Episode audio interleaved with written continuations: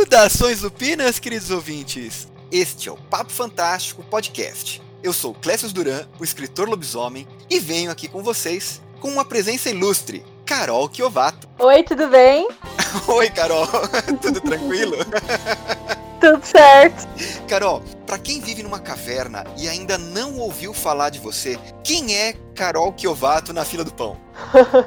eu sou a Carol Kiovato, eu sou escritora, sou tradutora, sou acadêmica, né? Eu sou mestre e doutoranda em estudos linguísticos e literários em inglês na Universidade de São Paulo. E eu pesquiso a figura da bruxa enquanto estereótipo do feminino transgressor. Uau! Já deu a carteirada logo no começo, né? Ah, com carinho, né? eu tava falando em off com você, né, Carol? A gente acaba fazendo muita pesquisa para escrever os nossos livros. E confesso com um pouco de vergonha que a gente nem sempre atenta para os nomes dos autores dos trabalhos acadêmicos, né? E para fazer essa pauta, o nome, o seu nome me pareceu assim, familiar, além daquilo que a gente começa a pesquisar nos livros, né? Do Porém Bruxa, do Senciente nível 5. E aí eu fui olhar no meu material e encontrei um trabalho seu a respeito do Mágico de Oz e feminismo. Essa é a minha dissertação de mestrado. Muito legal, parabéns, viu? Obrigada. Antes de mais nada, vou deixar aqui para você e para os ouvintes um pedido de desculpas do meu colega, o Robson. Ele é o co-host aqui, ele trabalha junto comigo na hosteando o nosso podcast, mas infelizmente dessa vez ele não pôde participar por problemas de tecnologia, né? A internet dele deu pau e não houve meios de dele participar dessa conversa. Então, a vocês que estão ouvindo e a própria Carol, desculpas em nome do Robson. Hum, que pena que ele não vai estar com a gente hoje. Pois é, vai perder um papo muito legal. é sempre um papo fantástico, e agora ainda mais.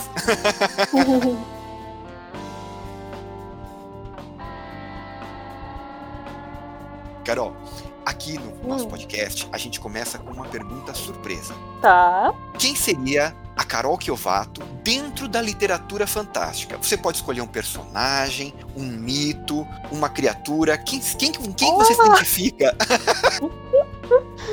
Meu Deus! Olha, eu vou ter que dizer, se, se, a gente for escolher entre uma criatura barra personagem, eu gostaria de ser uma bruxa dentro da literatura.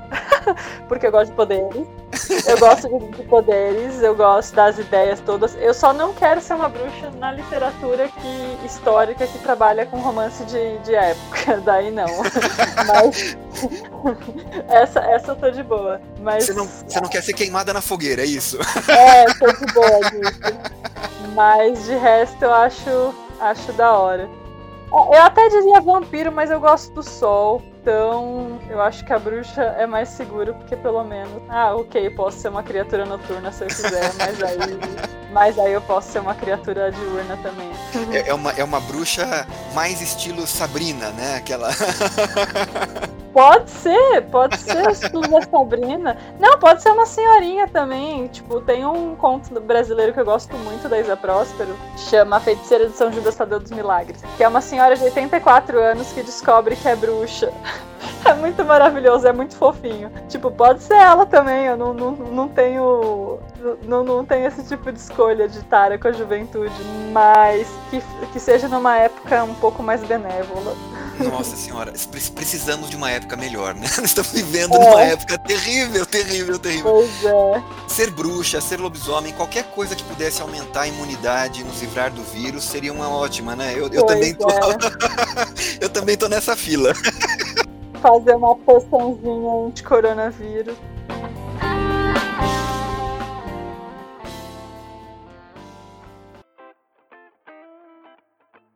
Carol, Vamos começar então com a primeira pergunta, que já virou uma obrigação para todos os autores que vêm aqui para o nosso bate-papo, né? Conta pra gente, como é que você começou com essa louca atividade de contar histórias? Foi lá no comecinho, você já sempre escreveu? É uma vocação tardia, como aconteceu comigo? Como é que foi isso aí? Ah, eu gosto de criar história desde que eu sou alfabetizado, desde antes, na verdade. Mas quando eu era criança, eu fazia livrinho com papel, eu desenhava uma capa, desenhava as ilustrações, porque era o tipo de livro a que eu tinha acesso, assim, sabe? Livro ilustrado para criança. Mas aí depois, conforme eu fui crescendo, eu comecei a escrever no folhetário. Aí depois eu comecei a usar caderninhos, eu escrevo a mão até hoje. É, e digito depois. Mas assim, é desde que eu me entendo por gente. Que eu decidi que eu queria ser escritora foi com 14 anos. E daí, desde então. E aí, assim, quando eu falei, não, não, eu vou ter coragem, vou publicar alguma coisa, aí foi lá pelos 20. Mas, mas eu sempre escrevo. eu vou falar uma coisa para você. Eu, inicialmente, devo confessar minha admiração por todos aqueles que ainda usam uma caneta para escrever suas histórias.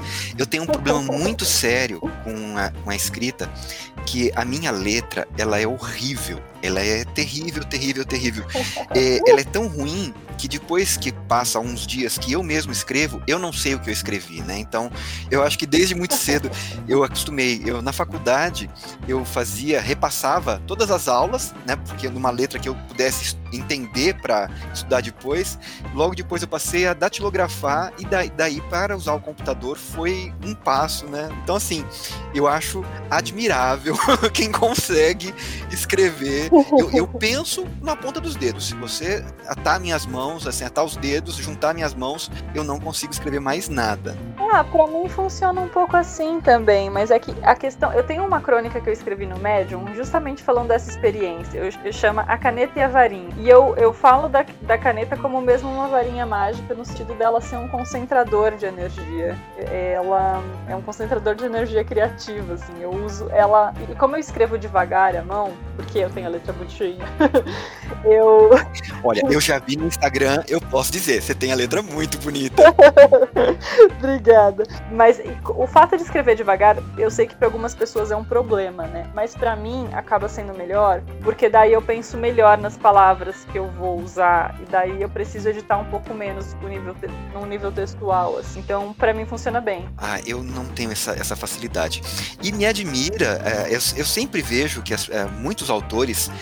dizem que há muitos anos tem, começam, né, de uma forma incipiente ali escrevendo e até decidir finalmente publicar o seu trabalho e, e tomar isso como profissão. Mas eu acho admirável também como desde muito cedo essa vocação já vem, né? Eu, eu nunca pensei nessa possibilidade de contar uma história assim quando eu era novo. Imagina, assim, eu, eu não consigo não consigo conceber como alguém tão novo pode ter a, a criatividade de inventar a história e começar a escrever. Assim, é, é eu acho realmente muito legal. É engraçado. Eu acho que a minha mãe contava história pra gente e eu, eu gostava de ver filme, eu gostava de ler. Então, quando. Eu acho que para mim foi um, um processo meio que natural, assim.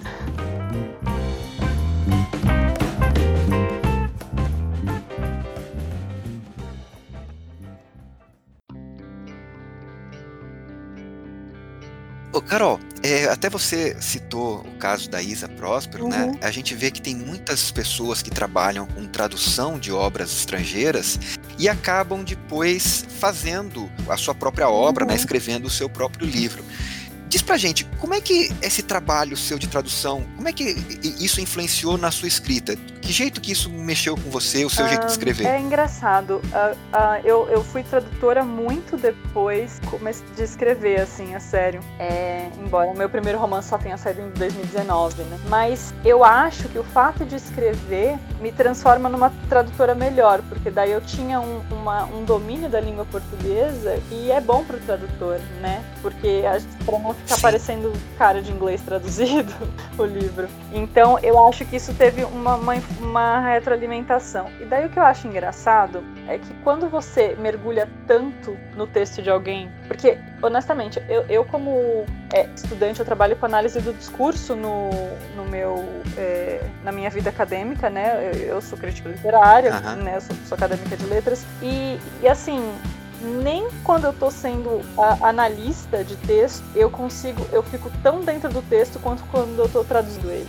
É, a gente precisa mergulhar e a gente precisa ler num nível de proximidade, porque a gente tem que basicamente ficar imaginando como aquele autor escreveria aquela frase se ele falasse português, né? Uhum. Então, fazer esse tipo de exercício acaba, acabou me ajudando, de certa forma, a pensar mais no, no, no tipo de frase que eu ia escrever, sabe? E também o, o que é uma frase natural em português português. Algumas frases a gente tem uma tradução meio na internet, uma tradução meio automática, livre, e, e, e às vezes essas frases viram meme, beleza. E o, o, e o português oral permite você fazer o que você quiser, basicamente. Só que daí não são frases assim muito muito aceitáveis assim dentro da escrita, não, não tem cara de português, sabe? Sua artificial, né?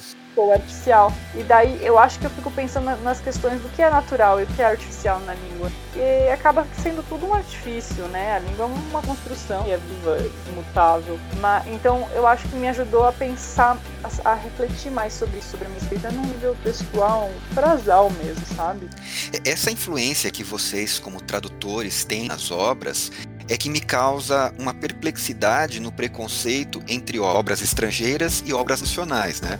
Porque a menos que você leia a obra na língua original, você, se você lê uma obra traduzida, eu, eu realmente não percebo uma diferença entre a, a, obra nacional e a obra estrangeira, porque ela não é que desvirtuou, mas ela se transformou numa obra digamos assim, não nacional, mas nacionalizada, né? Porque não, não tem jeito. O bom tradutor, ele transforma aquela obra que é de uma outra língua para aquela língua corrente, para nossa língua, né? Para a língua portuguesa. É, é, é uma forma de pensar curiosa. Eu, por um lado, eu enquanto tradutor, eu gosto de ser invisível. Eu gosto que as pessoas não lembrem que elas estão lendo uma tradução. Para mim, esse é o maior elogio. Eu sei que alguns tradutores não pensam, mas tipo, eu sempre acho um sarro quando as pessoas vêm me falar de alguma obra que eu traduzi e falam: Nossa, o fulano, o nome do autor, escreve bem, né? Eu é, o fulano escreve bem. eu sei que a pessoa lê a tradução.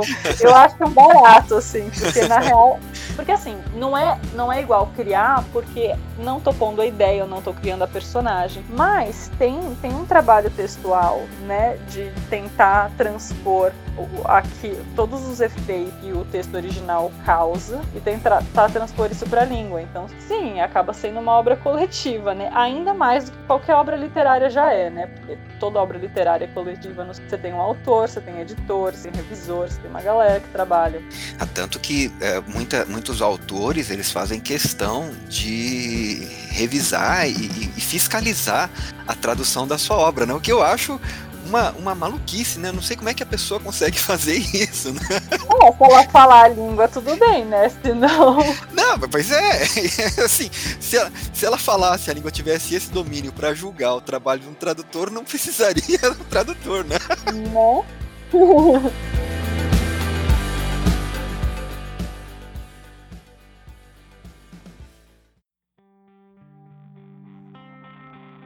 Carol, vamos falar um pouquinho a, a, respeito do livro Porém Bruxa, né? Antes de mais nada, uhum. abrir um parênteses aqui. Eu não sei, você ainda não ouviu o nosso podcast, mas no último programa, as, uma das dicas, né, foi o seu livro. Oh, eu não ouvi! Não, eu não ouvi. A gente. Oh. É, que, é que realmente, a gente vai. Vou falar, antes de mais nada, antes de falar sobre a obra em si, deixa eu falar. É, a sua obra é magnífica. Eu adorei o seu livro. Virei fã. Obrigada! Nossa, que, que surpresa gostosa ouvir assim.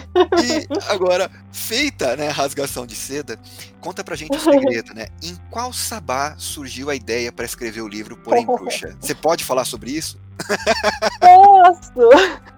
O Porém Bruxa, ele é um fruto de, assim, alguns anos de trabalho. De, assim, ele, ele não, eu não escrevi ele em muito tempo, mas é, são alguns anos de reflexão que eu gosto do tema das bruxas. Eu comecei pesquisando a história da bruxaria porque eu queria escrever uma fantasia histórica sobre bruxas. Escrevi, ela ainda está inédita, mas escrevi alguns dois livros sobre, é, sobre isso. E ao mesmo tempo, fui lá fazer o doutorado e etc. Estudando, desde o mestrado, né, tem uma parte grande sobre bruxas, e daí no doutorado é, é bruxa é o tema, né? Uhum. E é, é, é, curioso, isso eu já falei em mil cantos da internet, mas assim, eu, eu acho sempre importante reforçar, quando a gente estuda a bruxaria histórica, a gente está falando da bruxa enquanto narrado. É, a bruxa, ela raramente tem uma voz, ela está sempre sendo dita por outras pessoas. E então, o que eu queria fazer nesses meus livros, em todos eles, é, sobre bruxa, ela enquanto protagonista, ela enquanto narradora. E então isso é um, é um dos fatores, é uma das coisas. Eu tenho alguns livros sobre bruxas, alguns inéditos ainda ainda, mas é, é um exercício que eu fico fazendo e refazendo, assim, como que é a bruxa contada por ela mesma, ou sob o ponto de vista dela, né, se for um narrador em terceira pessoa, vocalizador.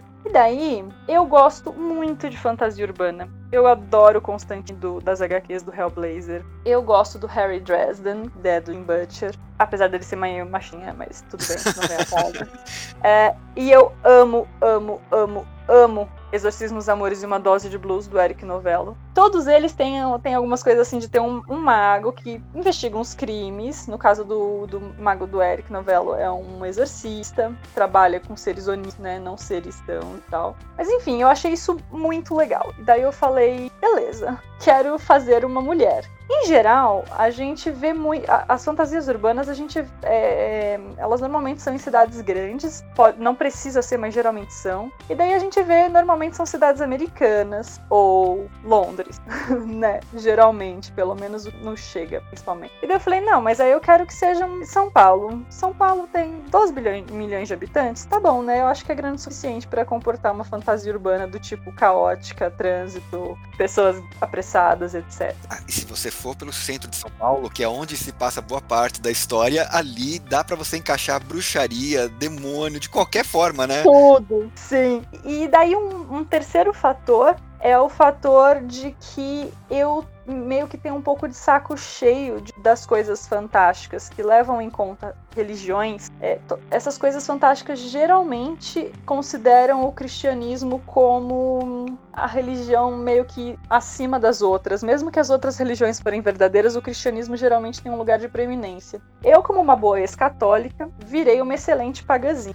Então, então eu acho que aí o que, o que me interessa é essa dominação do discurso, né? O, o cristianismo domina o discurso sobre o que é religião. Então a gente é religião, o resto é superstição e etc. Uh, isso é uma construção, né, meio do catolicismo, mas o protestantismo pegou, segurou isso e foi levando, né, a, a, a, outro nível. Tem muita gente que acaba se ofendendo quando a gente fala em mitologia cristã, né? É, é, Mitologia é todo o resto e, e, a, e, e, o cristianismo é, é a única religião, né? Isso. E daí, o que, que você vê? Você vê religiões uh, antigas, por exemplo, você vê algumas religiões celtas, você vê algumas religiões de matriz africana. Né? No cinema americano, geralmente é o voodoo, mas, ou a santeria, mas, mas você vê algumas. É, enfim, você vê essas religiões em geral sendo demonizadas, né? Então você tem uma força força que pode ser boa ou má, geralmente essa força é cristã, né? Porque Deus e diabo e tal. E você tem as forças más, que são forças geralmente, tipo, exóticas. E eu vou usar essa palavra bem entre aspas, porque eu odeio ela, mas é como é tratado em geral na cultura pop, uhum. né? Essa, essa coisa. Tipo, é muito comum você ter, sei lá, deuses egípcios, um livro egípcio dos mortos, de não sei o que, metido no meio da maldade. Então, o que, que eu quis fazer nesse livro foi inverter esse eixo. Além de colocar todas as religiões em pé de igualdade, eu queria queria que viesse algum mal do cristianismo e viessem coisas boas de fora do cristianismo. Então isso era, era, era um ponto importante para mim na, na, criação desse. São essas, esses, essas três bases. Eu sei que você nasceu no Rio de Janeiro, né, em Niterói, Isso. e foi muito cedo para São Paulo, né? Isso. Eu sou nascido e criado em São Paulo. Eu, eu acabei me mudando para o Paraná por conta de concurso público. Já, já faz muitos anos, embora faça muitos anos, eu, eu sempre que eu penso é, em casa, eu penso em São Paulo. É, é, engraçado que o meu lar é o local onde eu vivo atualmente, mas quando eu penso na minha cidade, eu, olha, falando, né? Quando eu falo na minha cidade, a minha cidade é São Paulo, né? Então eu, eu vivi muito, eu viajo sem, bom, viajo, estou quando não tá na pandemia, eu viajo para São Paulo, né? Então a, uhum. a, cidade acaba. Eu conheço muitos locais, né? Sei me locomover, apesar de, das, das, das mãos e contramãos de São Paulo, a CET fica mudando toda hora. já, já, já me causou vários Sim. problemas de, assim, de, um, de ficar dois, três meses sem ir num, num, local e virou contramão e eu não percebo. Eu tô, eu tô tão acostumado que eu já vou entrando na contramão, mas eu, eu sou um paulistano, né, da nata ali.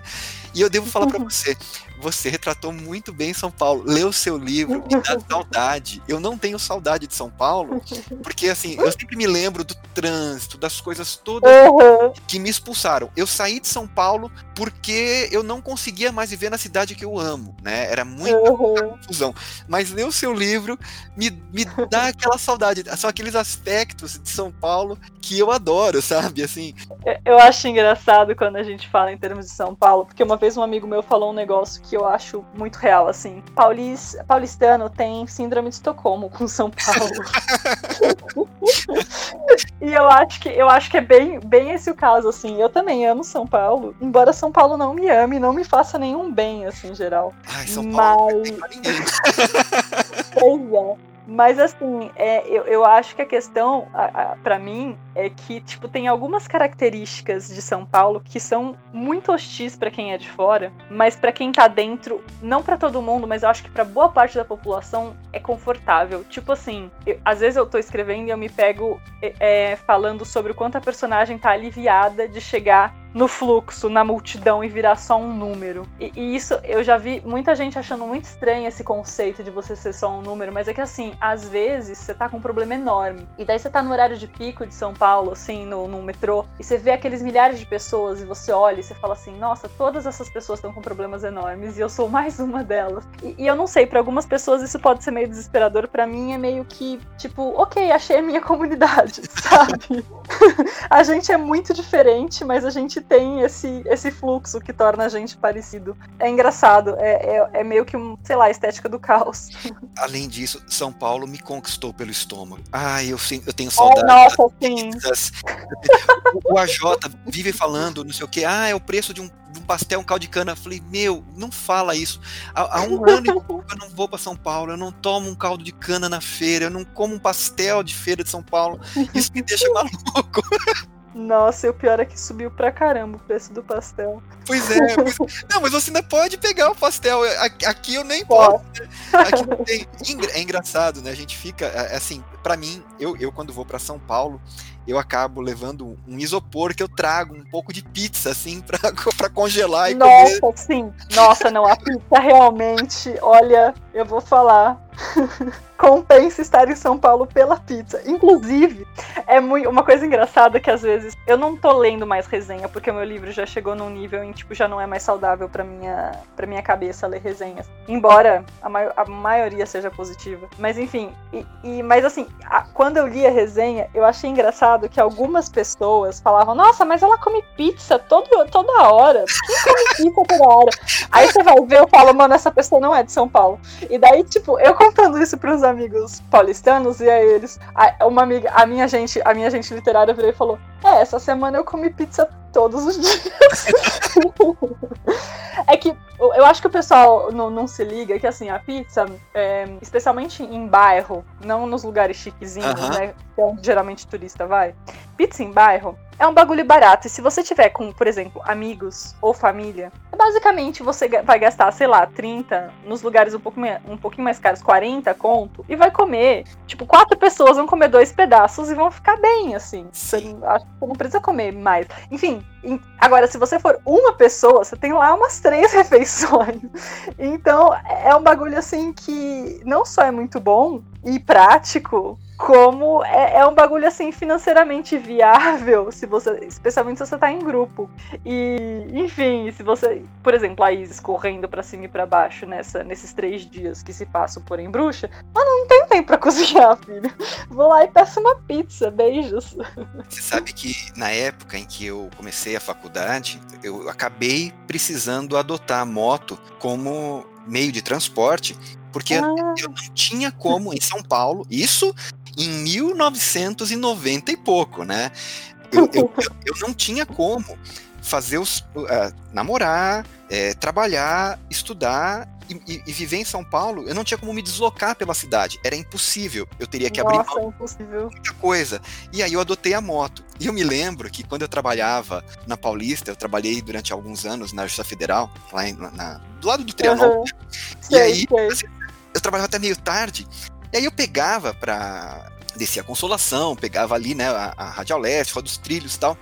e eu passava do lado da pizzaria do Ângelo, ali, ali perto do oitavo de, oitavo DP Uhum. e tal. Uhum. Aí eu falava, puxa vida, né? Vou chegar em casa, ter que esquentar a comida e tal. Aí eu falei, não, eu pegava um desvio, entrava ali do lado, parava na frente da pizzaria e lá tem um local, um balcão, né? Não precisa nem, você não precisa nem sentar. Uhum. Aí eu comia pizza lá e falei, cara, isso aconteceu muitas vezes. É, é bem paulistano mesmo, né? Você E parar. tem os lugares que vendem pedaço, e daí Exato. você vê, é um pedaço bom, você janta ali de boinha. Exatamente. Eu quando estudava e trabalhava, eu quando estudava e trabalhava também, e assim, eu morava em Guarulhos, que pra quem não é de São Paulo, é tipo no nordeste da região metropolitana, e eu trabalhava em publicidade. Eu, eu sou publicitária de formação, né? Aham. E, daí o que. é, onde que ficam as agências e coisas de publicidade perto em São Paulo? ali, né? Região sul e região sudeste. Então, basicamente, eu demorava tipo, duas horas e meia a três horas no trajeto, é, né? Saindo de Guarulhos, indo pra São Paulo e, e na volta. Que, aliás, é o maior fluxo de, de população se deslocando por dia no país, né? Guarulhos São. Paulo. É, e daí eu, eu nesse fluxo, que é um pouco cansativo, é, também vivendo. Um cansativo, né? É um, é eufemismo maravilhoso.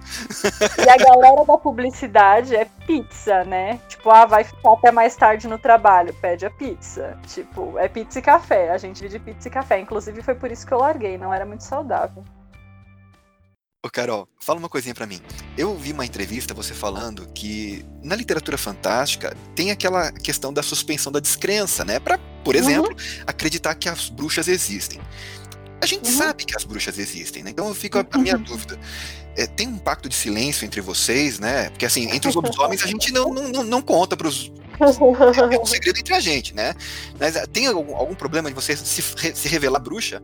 Olha, Já deu um passo, já falou que é pagã. Agora, assim, qual que é assim, então, Wicca, Vamos, você... vamos tentar, vamos tentar fazer. É, eu, eu, é engraçado, porque, assim, brincadeiras à parte, eu, eu tendo a não me dizer bruxa. Normalmente, quem me diz bruxa são as outras pessoas. Eu tendo a não me dizer porque, justamente, eu não sou, eu não sigo nenhuma religião neopagã. Aham. E, e então, por esse motivo, eu, eu acabo não, não usando o termo, porque, sob certo aspecto, é um pouco de res- desrespeitoso com, com as pessoas da, da fé e tal, né? Então, por isso, eu não, eu não me digo bruxa assim. Agora, quando as pessoas vão me elogiar, elas vão dizer que eu sou uma bruxona, que eu sou uma bruxa maravilhosa e tal. Só as minhas amigas feministonas geralmente usam esse termo. E eu, e eu acho legal, mas assim, eu, eu não costumo me dizer. Mas assim, quando elas vão me dizer bruxa, é tipo igual algumas pessoas diriam princesa, diriam rainha, diriam deusa, diz bruxa. Então eu, eu entendo isso enquanto adjetivo, sim, sou, gosto, amo. Enquanto religiosa, não. E é, é um, é, é um mal entendido que até gosto de desfazer, porque, tipo, às vezes fica parecendo. Também não quero me, me vender em cima. Embora, claro, eu acho que quem lê o meu livro consegue ver que eu tenho simpatia pelas filosofias neopagãs. E brincadeiras à parte, eu, eu falei isso porque a gente percebe que a, a Isis, a- a, protagonista, Uhum. ela, ela não é uma bruxa naquela forma da, da- da- do seriado, né? A feiticeira que mexe na Uhum. e as coisas acontecem. A forma como ela usa os poderes, a forma como tem a religião e, e- que é mostrado ali, o jeito que você coloca, ele tem um aspecto que, que remete às, a- a- a- a- às próprias bruxas de verdade, né? Assim, Uhum. e- e- isso foi só, só, só pesquisa, então. Sim, é, eu queria, de certa forma, lidar com algumas coisas que tivessem a ver com a bruxa histórica, só que eu não queria. Eu não queria, um, privilegiar nenhuma religião. Ah, e dois, então por isso que eu- ela segue a Terra e a Terra manda na materialidade, enquanto as religiões cuidam da alma, né? Isso é uma coisa que é dita no livro. Aham. E, e eu queria também ahn, tentar pôr numa chave positiva coisas que seriam consideradas, tipo assim, a intuição é uma coisa que assim, se diz comumente, ah, eu tenho um sexto sentido, não sei o que, é uma coisa meio meio padrão, assim, de, de, de as pessoas falarem, assim. E, assim, isso, eh, esse sexto sentido e tal, não sei o que, historicamente é bruxaria, né? E, E, e, assim, vem de uma época que você poderia uh, ser alegado se você tivesse essa, essa facilidade de perceber coisas e tal, né? Cairia num pacto com o demônio. O Alan Moore, nas obras que ele escreve a respeito, quando tem relação com magia, a gente percebe que ele é mais do que um, um simples interessado, né? O, o, uhum. o, Alan Moore é um bruxão, né?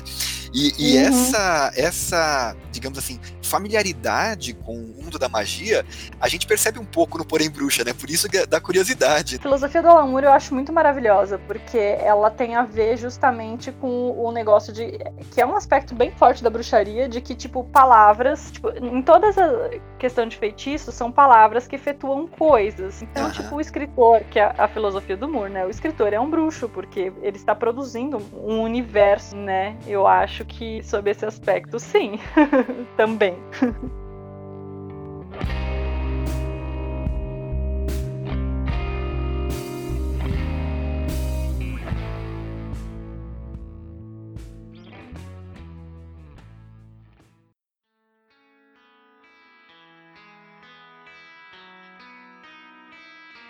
Carol, deixa eu te fazer uma, uma perguntinha que é uma curiosidade mesmo que surgiu lendo o seu livro alguns sobrenomes dos personagens que tem ali no Porém Bruxa, eles têm o mesmo sobrenome que algumas autoras e autores da fantasia nacional. Isso foi uma coincidência ou foi proposital? Foi uma homenagem aí? É, o Murilo, o Murilo, que é a Bianchi, tem sim a ver com a Janaína Bianchi, que é muito amiga muito querida. É, inclusive, provavelmente eu vou fazer aparecer a, a irmã do Murilo em algum lugar e vai ser uma engenheira de alimentos. Então, então tipo, é, eu vou. Sim, vai estar tá lá. Agora, o. Civeiro. Se vieram, não. Não! Olha, se eu tivesse lembrado que a Paola compartilhava o sobrenome daquela pessoa asquerosa, eu não eu ia, daria o nome da pessoa eu ia, asquerosa. Eu ia falar assim, você tem algum problema com a Paola? É eu amo pessoal. a Paola. Eu amo a Paola.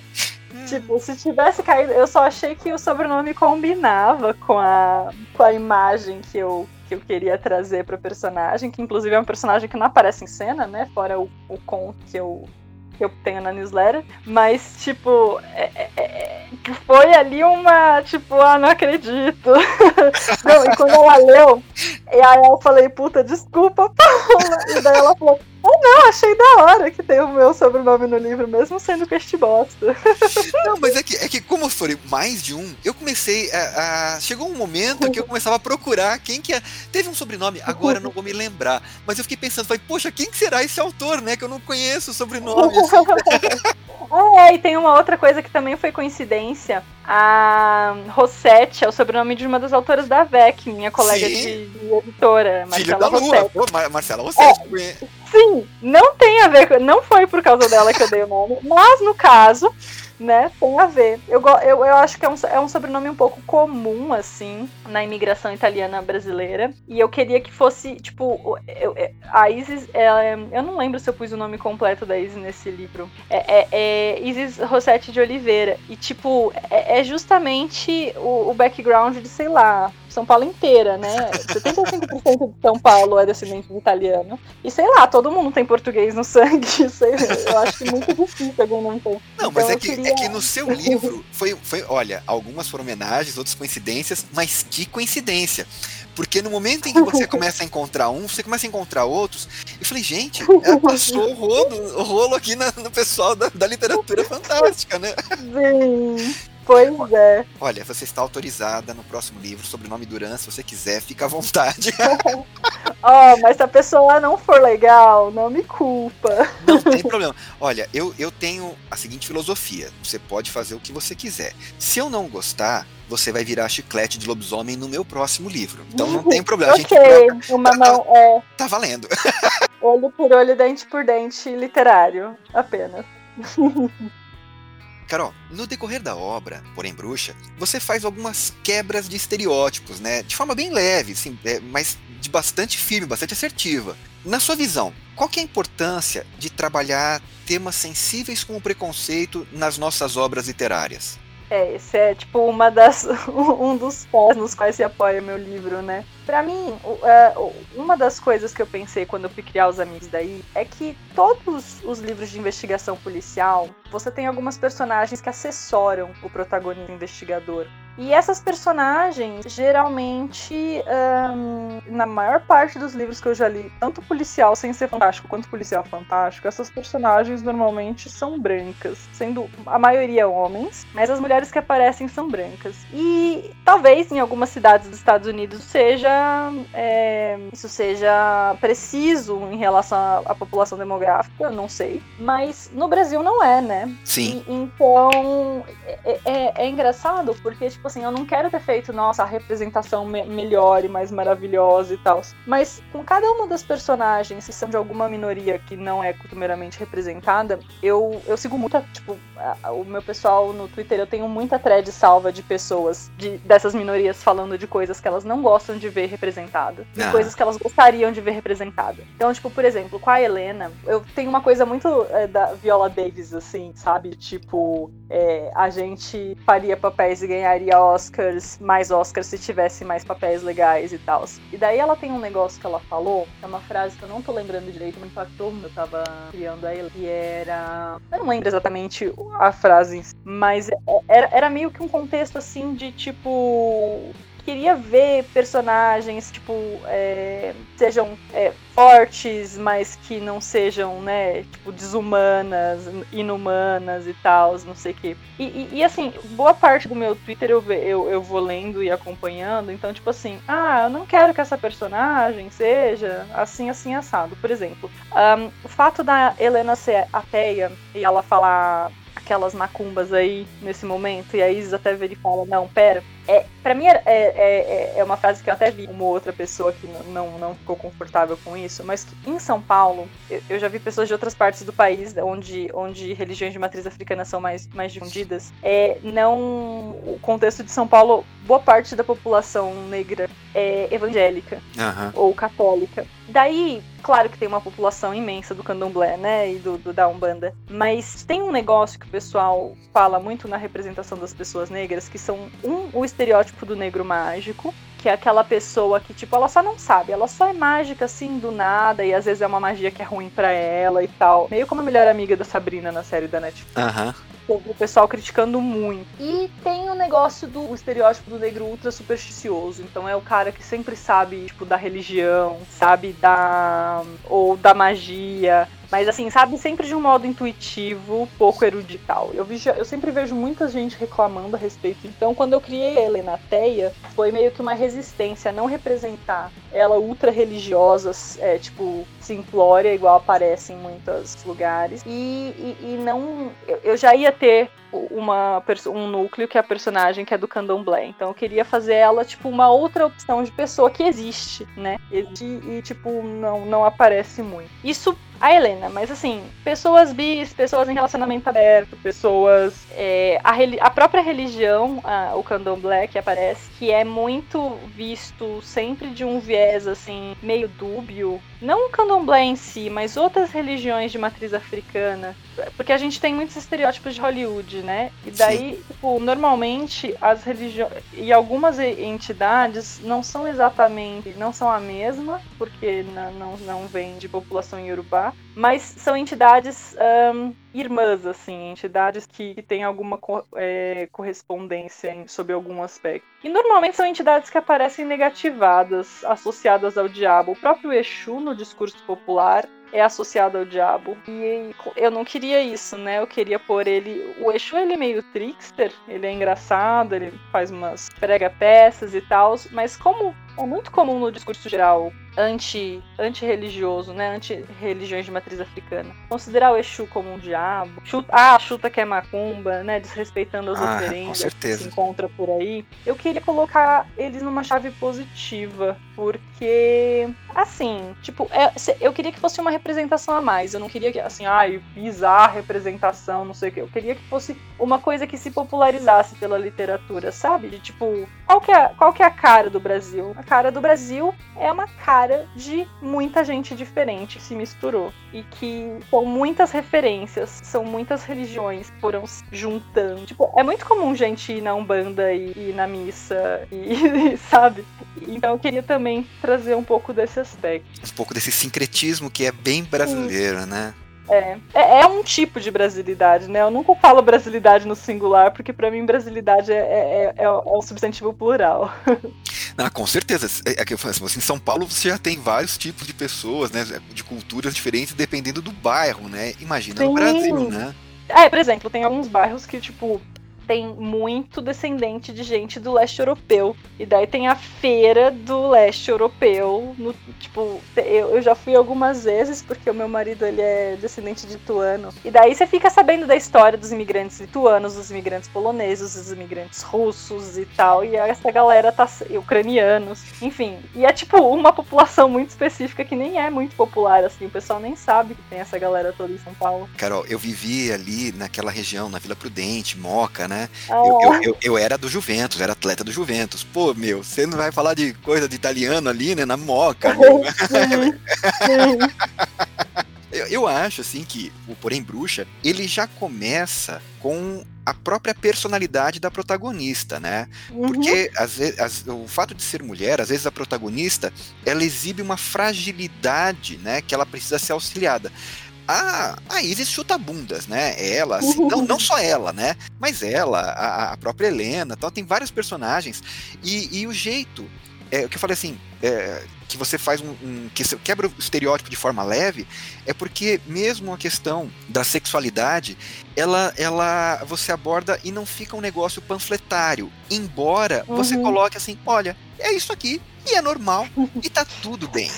É uma leitura que para mim ele gera assim um conforto, né? É uma coisa assim, assim, olha, não, não, não tem por que colocar a, a, a pessoa porque tem uma sexualidade desse jeito ou daquele outro, que aquilo seja uma questão que vai sofrer. Não, não, olha, é assim, tá tudo bem e segue o barco, né? Eu achei muito legal. É, eu quis. Essa parte específica da sexualidade, a primeira coisa que eu quis pôr é que, tipo, um, esse estereótipo da, da mulher forte, ele é um pouco aprisionador, no sentido de que, tipo, me parece que boa parte das protagonistas que têm sido escritas como mulheres fortes, elas nada mais são do que gente que é grossa gratuitamente com todo mundo. Uhum. E isso me incomoda um pouco. E assim, ou, ou, ou então, então, Ou então um personagem que, na verdade, tem trejeitos e, e atitudes próprias de homens, mas que estão numa skin de mulher, né? Isso também pode é... ser também, pode ser. É, é, eu acho que é um aspecto também. É, e assim, é, às vezes, por exemplo, a Jessica Jones, é, eu, eu gosto dela, mas ela tem um aspecto que eu não poderia pôr na Isis. Eu já vi alguma, algumas avaliações comparando elas, embora elas tenham algumas diferenças. E, eu, e tem algumas análises que falam justamente da Jessica Jones ser um pouco como homem, assim, no sentido de ela tem uma sexualidade, pega um cara no bar,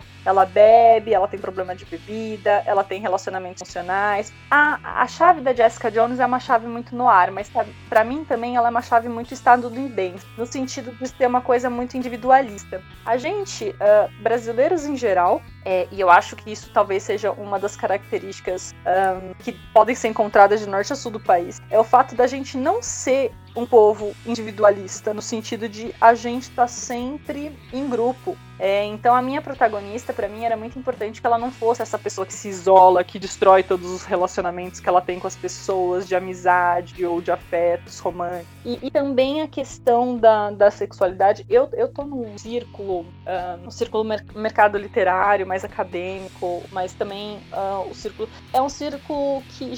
São círculos geralmente muito amigáveis às populações LGBTs e também uh, boa parte das pessoas que eu conheço ou conhecem gente com tá em relacionamento aberto, ou, tipo, eu tenho vários amigos que estão em relacionamentos abertos ou relacionamentos poliamorosos, etc. E, e eu via muitas deles reclamando, assim, que existe, existem certos estigmas que as pessoas têm. E eu não quis problematizar isso justamente porque não era meu lugar, uhum. né? O meu relacionamento é um relacionamento monogâmico. Mas eu queria pôr num ponto de vista, assim, de tá tudo bem, sabe?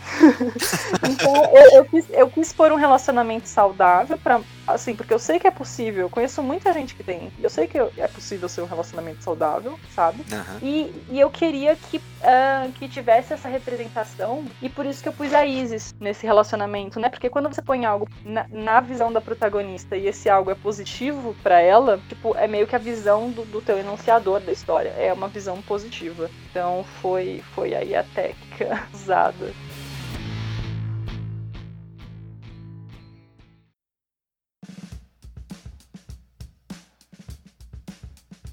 Carol, você falou anteriormente a respeito das, das resenhas, né? Que você até parou de ler uhum. porque você prefere uhum. não, não pegar.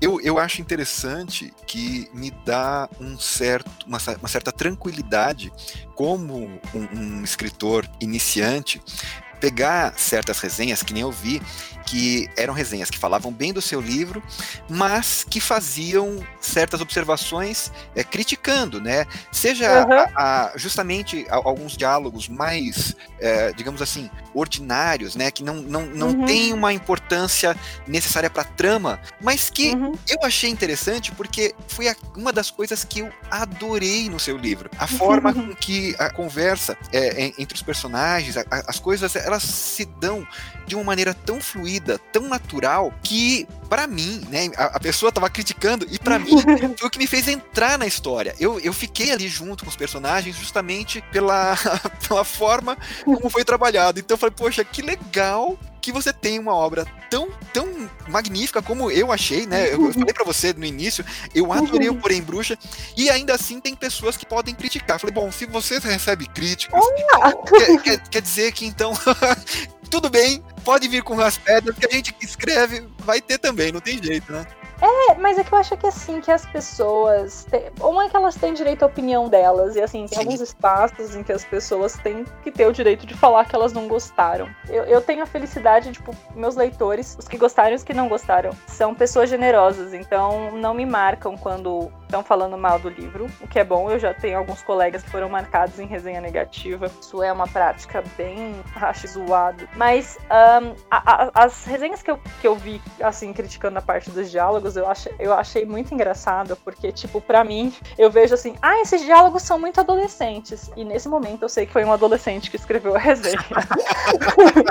porque eu sou uma mulher de 30 anos. E quando eu publiquei o Isis, eu era uma mulher de 30 anos. E, tipo, pessoal achava estranho ela falando af. Af é uma das expressões que eu mais uso na minha vida. É, ou então o tá de zoeira, tá de sacanagem. É, tem algumas expressões assim de gíria que eu uso bastante. E, e assim, a forma como a Isis escreve, é, a voz da Isis, eu, de todos os meus narradores, de todas as minhas personagens que eu já escrevi na vida, ela é a mais próxima da minha própria voz. Então eu tô muito confortável com isso, porque, tipo, eu achei legal, eu falo que nem adolescente, tudo bem, a minha orientadora também acha isso. E eu não tenho problema com isso. é... mas, mas teve, teve algumas, alguns aspectos que algumas pessoas acharam alguns. Tipo, eu, eu faço algumas quebras de expectativas tendendo ao cômico. Tipo, o pessoal brincando de mímica na cadeia. E, e, e eu quis um efeito eu fiz isso, obviamente, de propósito. Eu quis um efeito com aquilo. E daí algumas pessoas tendem a achar que era, tipo, mais adolescente por ser mais leve. E, tipo, o prova que algumas pessoas que falam isso no meio que não sabem o que é um livro adolescente, né? Com certeza. É, é, e que, tipo, não, porque assim, toda a galera do YA que leu o meu livro não tem a menor dúvida de que é um livro adulto. tipo, eu, eu, a casualidade com a qual eu falo de sexo é uma, é uma marca de literatura adulta, né? Geralmente até tem sexo em livros uh, adolescentes, mas geralmente é posto de uma maneira um pouco mais. Uh, geralmente é mais big deal, assim, né? Dentro da trama. Pra Isis é tipo, ah, mano, tava precisando dar, dei, pá. Então, tipo, é, é uma coisa assim, meio, meio assim, vida de, de pessoas de 30 anos. E daí, mas assim, é engraçado o contraste, porque é, para mim isso, essa, essa, essas diferenças demonstram assim, muito mais em relação da, da expectativa e a quebra de expectativa do que o que algumas pessoas mais gostam é o que outras pessoas vão achar horrível. Tipo, as pessoas que adoraram que tem pizza o tempo todo e as pessoas que acharam uma merda. Tipo, ai, como assim? Ninguém come pizza o tempo todo. Olha, Ou eu, então... eu, eu, não, eu, cheguei a ler nenhuma das que não gostaram tanto. Mas é que eu falei, a resenha era, era, era elogiosa, mas fazia um porém, uhum. né? E, e, esse, e, eu falei, poxa, isso é o que eu. A, a, crítica de uma outra pessoa é justamente aquilo que me deixou é. mais confortável, que me atraiu. Agora, nem tudo são flores, viu, Carol? Porque tem uma fatura que eu tenho que te cobrar, vou te cobrar aqui no programa ao vivo. eu fiquei tão empolgado com a leitura do seu livro que o meu Kindle tinha carregado um outro livro de bruxaria, de bruxas, um estrangeiro, Cara, que livro chato, comprido. E ele é a primeira parte de uma trilogia. Mas eu já desisti, eu não vou ler o resto dos livros. Mas eu não, eu não uhum. costumo. Eu não tenho o hábito de abandonar o livro no meio da leitura. Eu não sei se eu ia ler uhum. aquilo algum dia. Mas eu fiquei. Eu terminei o Porém Bruxa e eu fiquei tão empolgado. Era de noite, eu queria ler mais coisa de bruxaria. E eu enveredei por essa, essa leitura e foi terrível. E olha, eu, eu, eu debito a você essa culpa, viu? ah, legal. Tem culpa que é bom ter.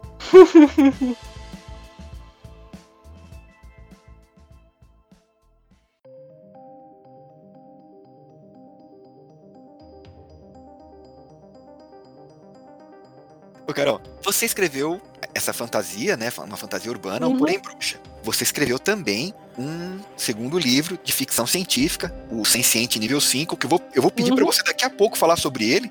Né? Uhum. Eu, eu, inicialmente iria pedir para você falar sem spoiler, né? Porque eu ainda não tinha lido, mas já li. já li também.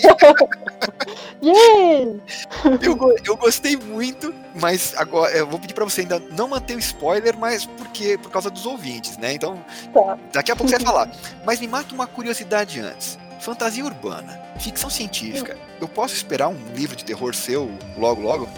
De terror. Uh, terror não é muito a minha praia. Eu sou da ah. ficção científica da fantasia. Mas o, que eu posso, o que eu posso prometer e, e, e vai ter assim no, no, no, futuro é Dark Fantasy, porque daí eu já, já entro um pouco, um pouco nisso. Então, assim, terror assim em gotas. Ah, não, não, não, não, não, não. Dark Fantasy não é terror. não vale. Não, não, eu sei que não, eu sei que não, mas é o mais perto que eu vou chegar. Ah, que pena. Quer dizer, posso mudar de ideia, mas por enquanto, né? Eu adoro livros de terror, adoro terror. Escrevo só, só sei escrever sobre isso, né? Não sei escrever de outra, outra coisa.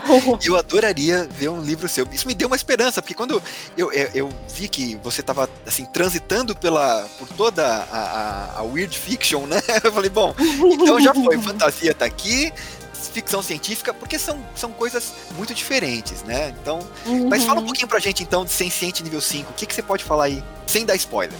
Então, o Senciente nível 5, ele é um livro de ópera espacial, né? Para quem não conhece o gênero pelo nome, ele é mais famoso por sé é, séries de TV ou de filmes, né? No caso, Star Trek e Star Wars, respectivamente, o Battlestar Galactica, Babylon 5, o pessoal tá Agora acho que tem aquela The Expanse, que eu acho que é um policial de ópera. Então, é, esse é o gênero. Uh, o, o, livro, ele é um livro bem ágil, uma novela, na verdade. É um livro de 150 páginas, em que eu tô narrando coisa que se passa, como isso em, tipo, três dias. eu gosto, eu, eu gosto de, de, de, de, esse momento meio 24 horas, assim, rápido. É, é um livro bastante ágil, no sentido de que, tipo, esse começa bem em média res, é, com uma explosão, tá tudo caindo, destruindo. E o plot de, de, de, base é o seguinte: a gente tem a Lin, que é uma capitã da Universidade da Bilja, que é um sistema planetário, né? Igual ao sistema solar, é um sistema uhum. inteiro, que é uma universidade. E esse sistema é muito poderoso, eles têm armas biológicas e eles têm essa, esse meio que soft power de classificar os seres uh, do universo conforme o nível de ciência deles. O máximo é o 5, e só pode ser admitido como aluno da universidade quem é ciente nível 5. A universidade explora um satélite de um outro sistema, um sistema que não gosta da universidade. Como que eles garantem a cooperação desse outro sistema, que é o sistema de Lena Hatt? Eles sequestraram o irmão gêmeo da soberana de Lena Hatt, é o Tel, que é o outro protagonista da história, junto com a Lin. É, o Tel, ele é emissário de Lena Hatt e é tipo um diplomata, e ele tá lá há dois anos na Bilja para garantir a cooperação na exploração do coisa. É, esse povo de Lena Hatia, eles são senciente nível 4, então tem aí um ranço, porque né, eles são classificados assim, eles são é, muito bélicos. Eles... E, e, eu posso fazer uma parte que eu achei muito interessante? A, a forma como você vai contando, pela visão da Lin e pela, pela visão do Theo, né? Inclusive, é, para quem não notar, a, o início do capítulo tem um símbolo que indica até quem é o, é. o, o, o, personagem narrador ali, né? Então. Isso, é. eu, eu fico do ponto de vista da. Eu fico alternando o ponto de vista da Lin e o ponto de vista do Theo. Então, tipo, todos os capítulos ímpares são da Lin, todos os pares são do Theo. E é muito legal, é muito legal porque você vê a mesma situação pelo ponto de vista dos dois, é, querendo ou não, dá um caráter muito engraçado, né? em alguns momentos. É, assim, é.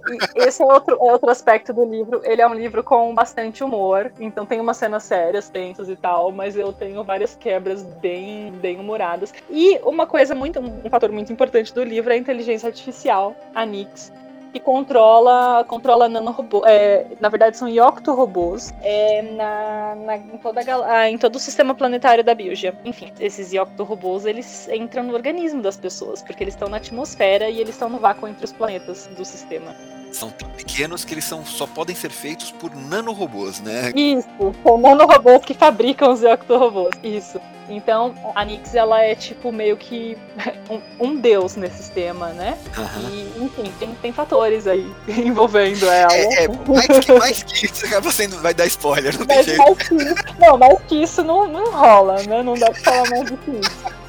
Com certeza não dá, né? Olha, eu li o Senciente.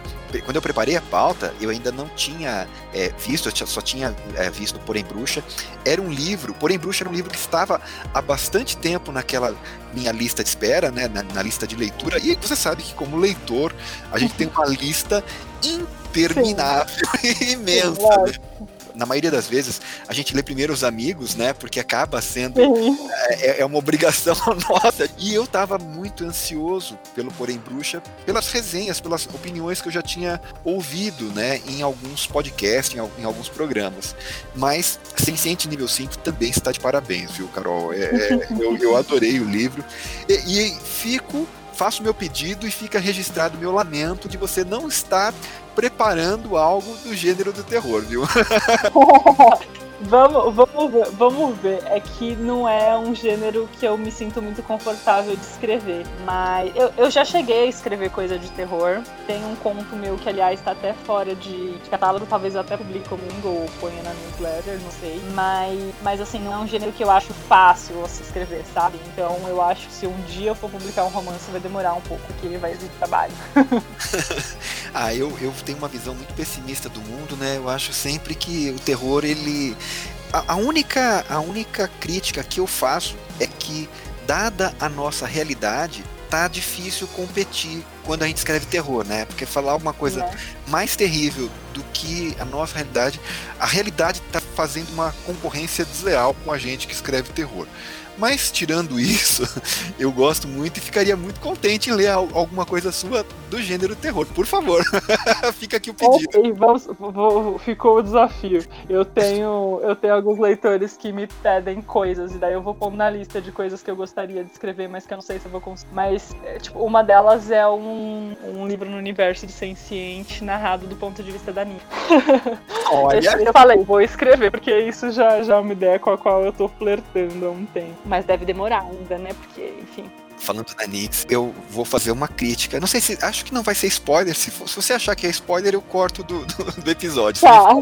Mas a hora que ela imita o Hall, né, do, da Odisseia. Ah, sim! Eu, eu achei aquilo. Assim, eu me decepcionei, que eu falei, não, a Nix não pode ser. Comparado, ela é tão boazinha, eu gosto tanto, gostei tanto dela, falei, não, é, é uma injustiça muito grande. Eu adorei a referência, mas eu achei de uma injustiça atroz. Eu mudei o contexto, né? Porque, tipo, o Hall, o Hall, ele tá se opondo ao protagonista, uhum. aí no caso, ela tá se opondo ao antagonista, então... assim, mas é que, é, que, é que, a referência a gente não tem como não lembrar, né? Eu falei, ah, não, comparar... Ah, não, mas é, foi de propósito. Eu, inclusive, pus o nome do, do, da personagem em questão justamente. Ah, eu, ima eu imaginei, eu imaginei. Dave ali não foi. Não foi. Não, não tava ali pra, de bobeira, né? Foi realmente propósito. É, pois é.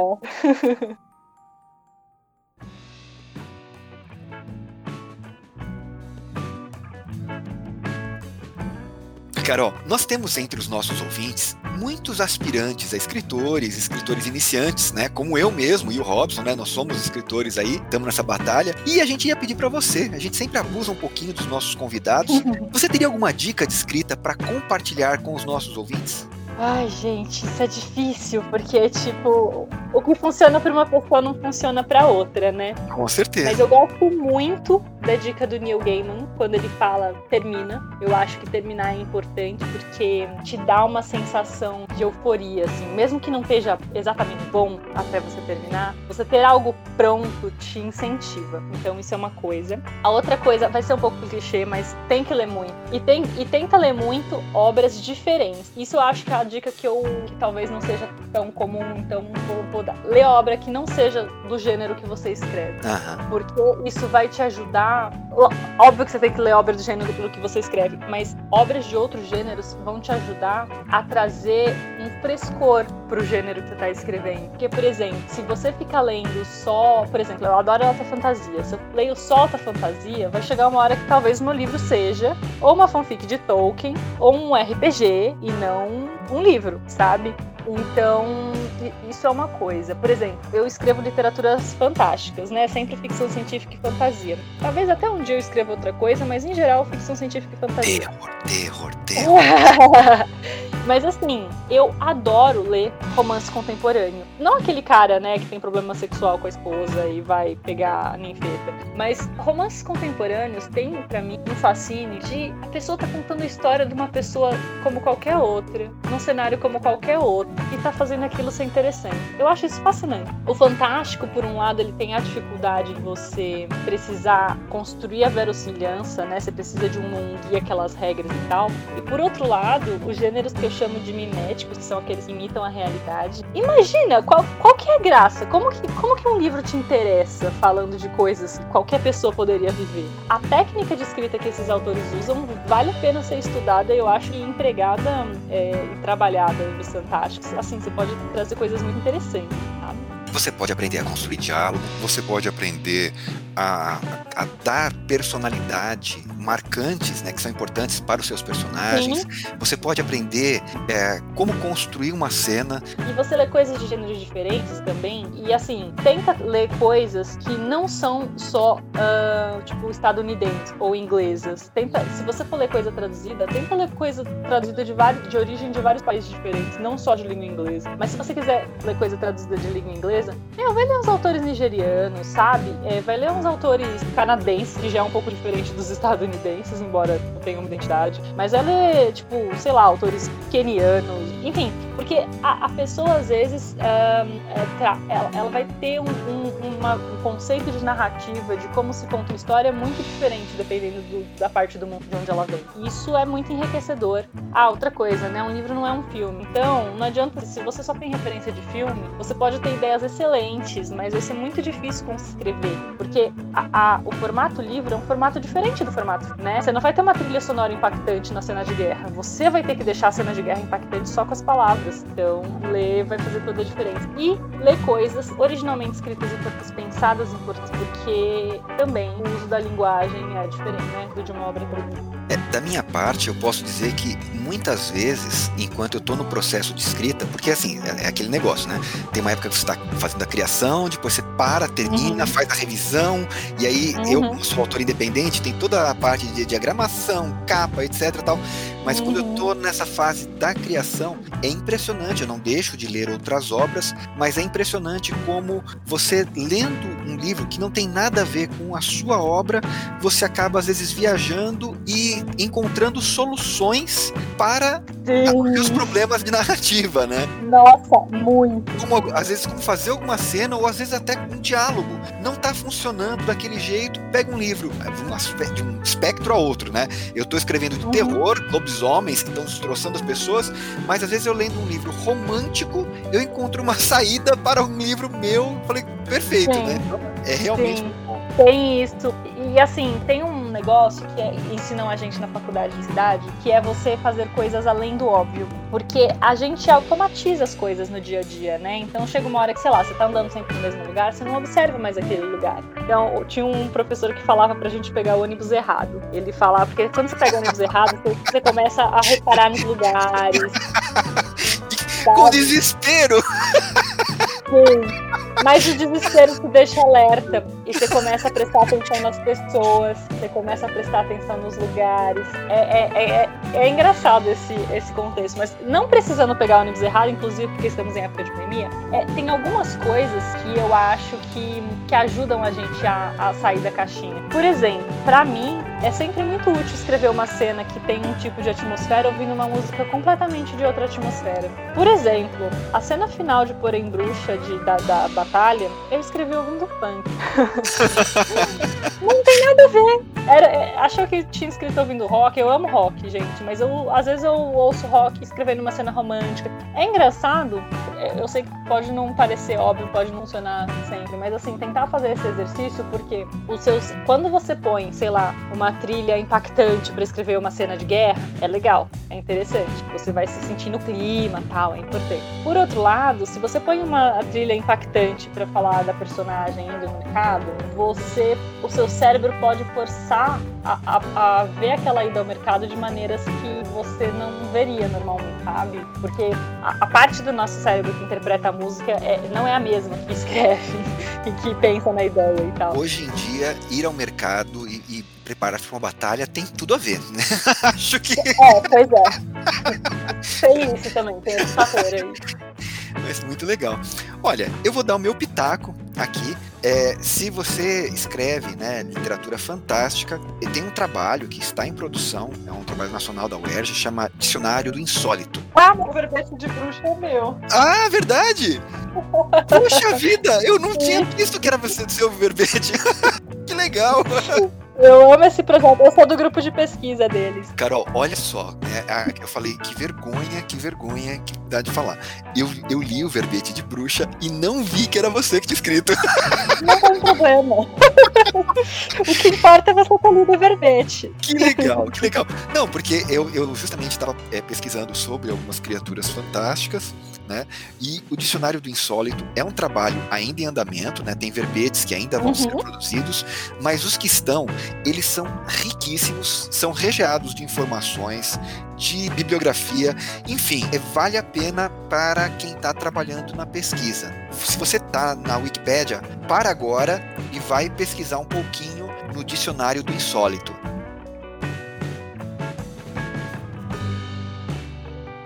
Carol, chegou o momento da nossa indicação fantástica. Você pode fazer indicação de qualquer coisa que você tenha consumido recentemente e gostado. Pode ser um livro, uma série, filme, jogo de videogame, história em quadrinho, qualquer coisa. Fique à vontade. Recente. Ai meu Deus. Eu tô, eu tô lendo os livros do, do Sombriossos por causa da, da série da Netflix que vai estrear, mas não, vou indicar uma, um livro que eu já indiquei outras vezes, mas que eu amo muito, que é o Enraizados, da não, porque eu gosto da representação da bruxa nele e eu gosto da, da solução que ela arruma pra parece ser um conflito humano versus natureza. Então, acho, e eu acho que a escrita dela é bastante poética. É, eu li em inglês, eu não vi como tá a tradução, tá? Mas acredito esteja boa. E eu quero indicar a novela da Fernanda Castro, Lágrimas de Carne. É uma novela muito maravilhosa em que você tem tipo, dois pássaros humanoides que foram criados justamente por uma bruxa e é uma carpideira. E eles têm o poder de uh, digerir. Ai, vamos resumir os pecados de uma pessoa para ela fazer a passagem e tal. Mas esses irmãos eles são antagonizados em, entre eles pela mãe, que, que é essa bruxa daí a trama se desenvolve a partir de. Eu, eu acho um livro assim, bem executado, gosto bastante. Ah, o livro da Fernanda já tá na minha, na minha lista também, né? É, é muito, muito bom, muito bem escrito. Eu falei da, da Isa Próspero, do A Feiticeira de São Judas Tadeu dos Milagres. Sabe que você falou de leitura confortável? Uhum. É esse. Nossa, que gostosinho, meu Deus. Assim, você fica com vontade de apertar a bochechinha de alguém lendo esse livro, esse, esse conto, sabe? Ele é muito, muito amorzinho. Da minha parte, eu vou indicar uma série, ela começou agora recentemente na HBO, chama The Nevers, e eu hoje assisti o segundo episódio apenas, mas olha, eu, eu assisti ao primeiro episódio e já me apaixonei pela série. Não sei se vai terminar bem, não sei como é que vai, vai ser, mas ela vale a pena. Assim, o que já foi produzido já tá de bom tamanho.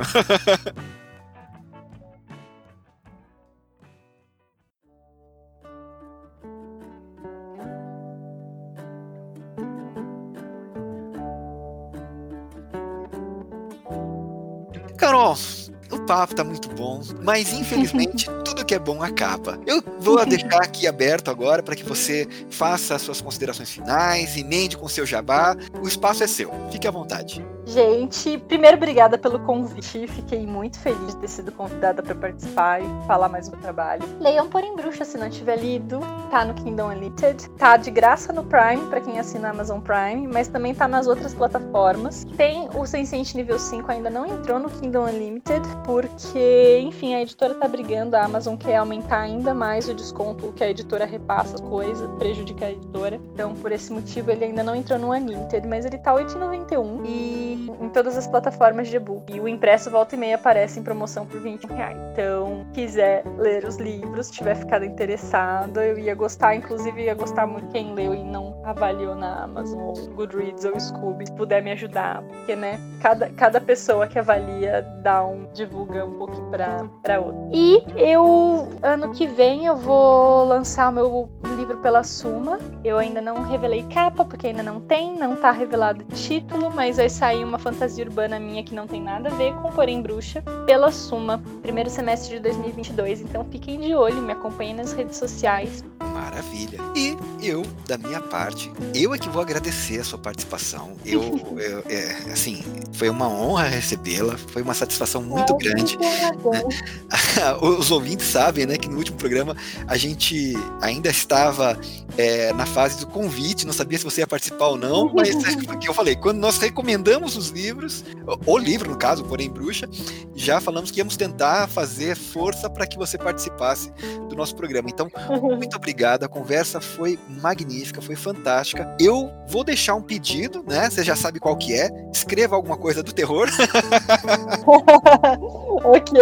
E como não pode deixar de ser, vamos fazer aqui o meu jabá de oportunidade. Se vocês quiserem ler livros da temática de lobisomem, eles estão disponíveis, os primeiros capítulos, no site crônicasdaluacheia.com.br e eles também estão lá na Amazon, né? Tanto no Kindle Unlimited quanto para você baixar, né? Comprar ali avulso os livros. E o que a Carol falou é muito importante. Gente, se você puder, é uma ajuda imensa fazer a avaliação tanto no, no, site da Amazon, da Saraiva, de todos aqueles onde você comprou né, os livros, ou até, se você tiver tempo, né, até onde você não comprou, e fazer também a avaliação e fazer resenhas no Scooby, no e-reads, isso ajuda demais, né? Realmente é uma, é uma satisfação pessoal a gente receber esse feedback dos leitores e para que os, as obras ganhem um maior destaque, né? E parabéns, Carol, não sabia da sua próxima edição. A gente estava falando em, um outro, um outro programa com o Pablo, o Pablo Amaral, é uhum. a, a, respeito dessa oportunidade que as pequenas editoras, né, já não é tão pequena, né, a VEC e a Draco, uhum. mas que investem fortemente nos talentos nacionais, né, e que acabam é, é, servindo de vitrine para que depois uh, os autores possam conquistar editoras que têm um alcance maior, né, que conseguem uma verba de marketing mais vultosa para divulgar. É, a gente ainda tem que chamar o Arthur porque é, ele é uma das pessoas que mais faz pela literatura fantástica nacional. É, é um trabalho realmente magnífico. E é isso aí, gente. O papo foi muito bom e encontramos vocês no próximo episódio. Tchau, galera. Tchau, pessoal. Obrigada.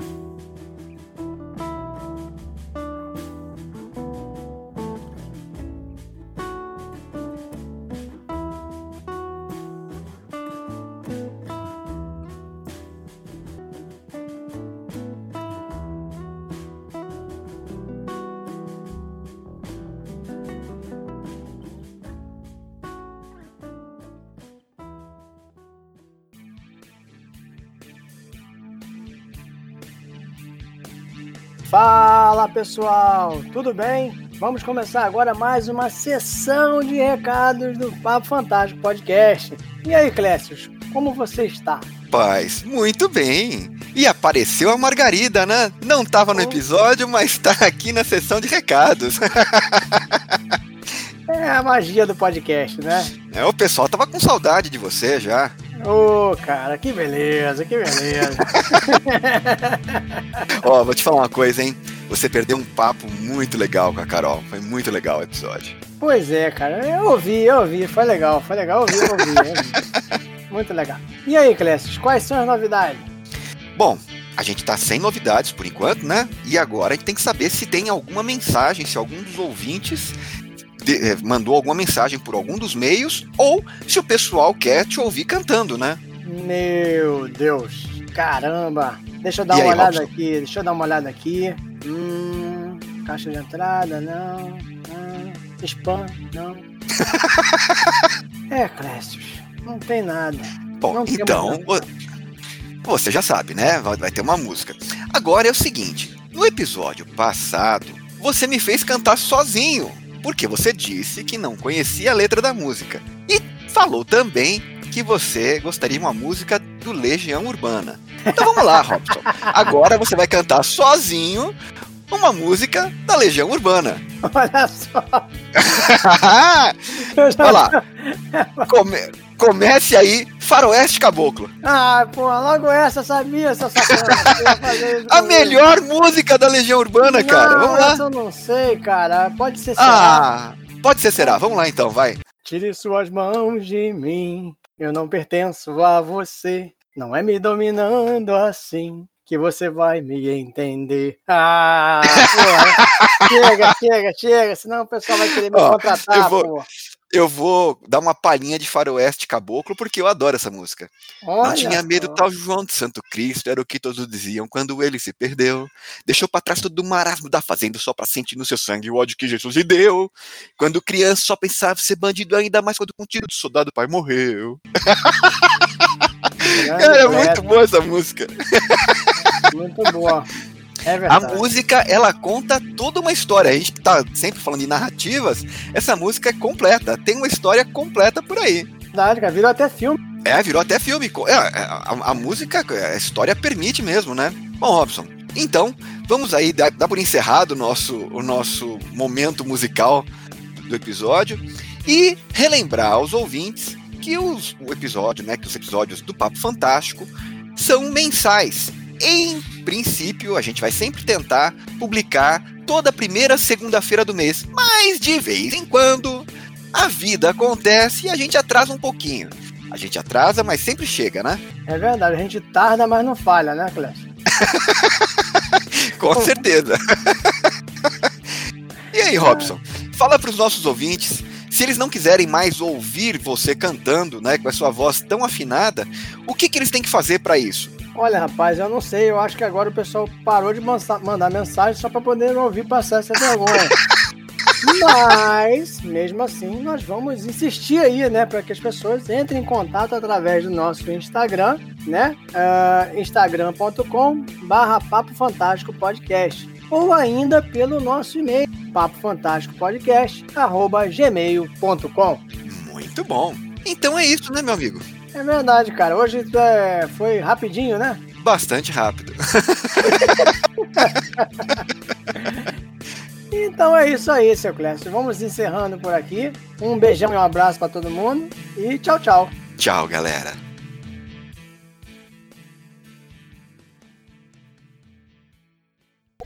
Why so serious? Let's put a smile on that face. Bom, tá escrito que tá gravando, então tá gravando. Tá gravando, tá gravando. Até me perdi aqui. É, peraí. Ah, Carol. alô, Carol. Alô, alô, alô, Carol. Alô, Carol. Alô, Carol. Alô. Oi. Agora veio. Nossa, Nossa é, a hora que você que falou aconteceu? de demônio, cara, você falou demônio, caiu a ligação. Que mágico, que mágico. Adorei. Carol, no... vamos continuar aqui. Deixa eu tomar uma água, peraí. eu ri demais, eu tô. Normal, normal. Carol, nós temos entre os nossos ouvintes muitos, muitos aspirantes. Deixa eu, ah, deixa eu fazer de novo.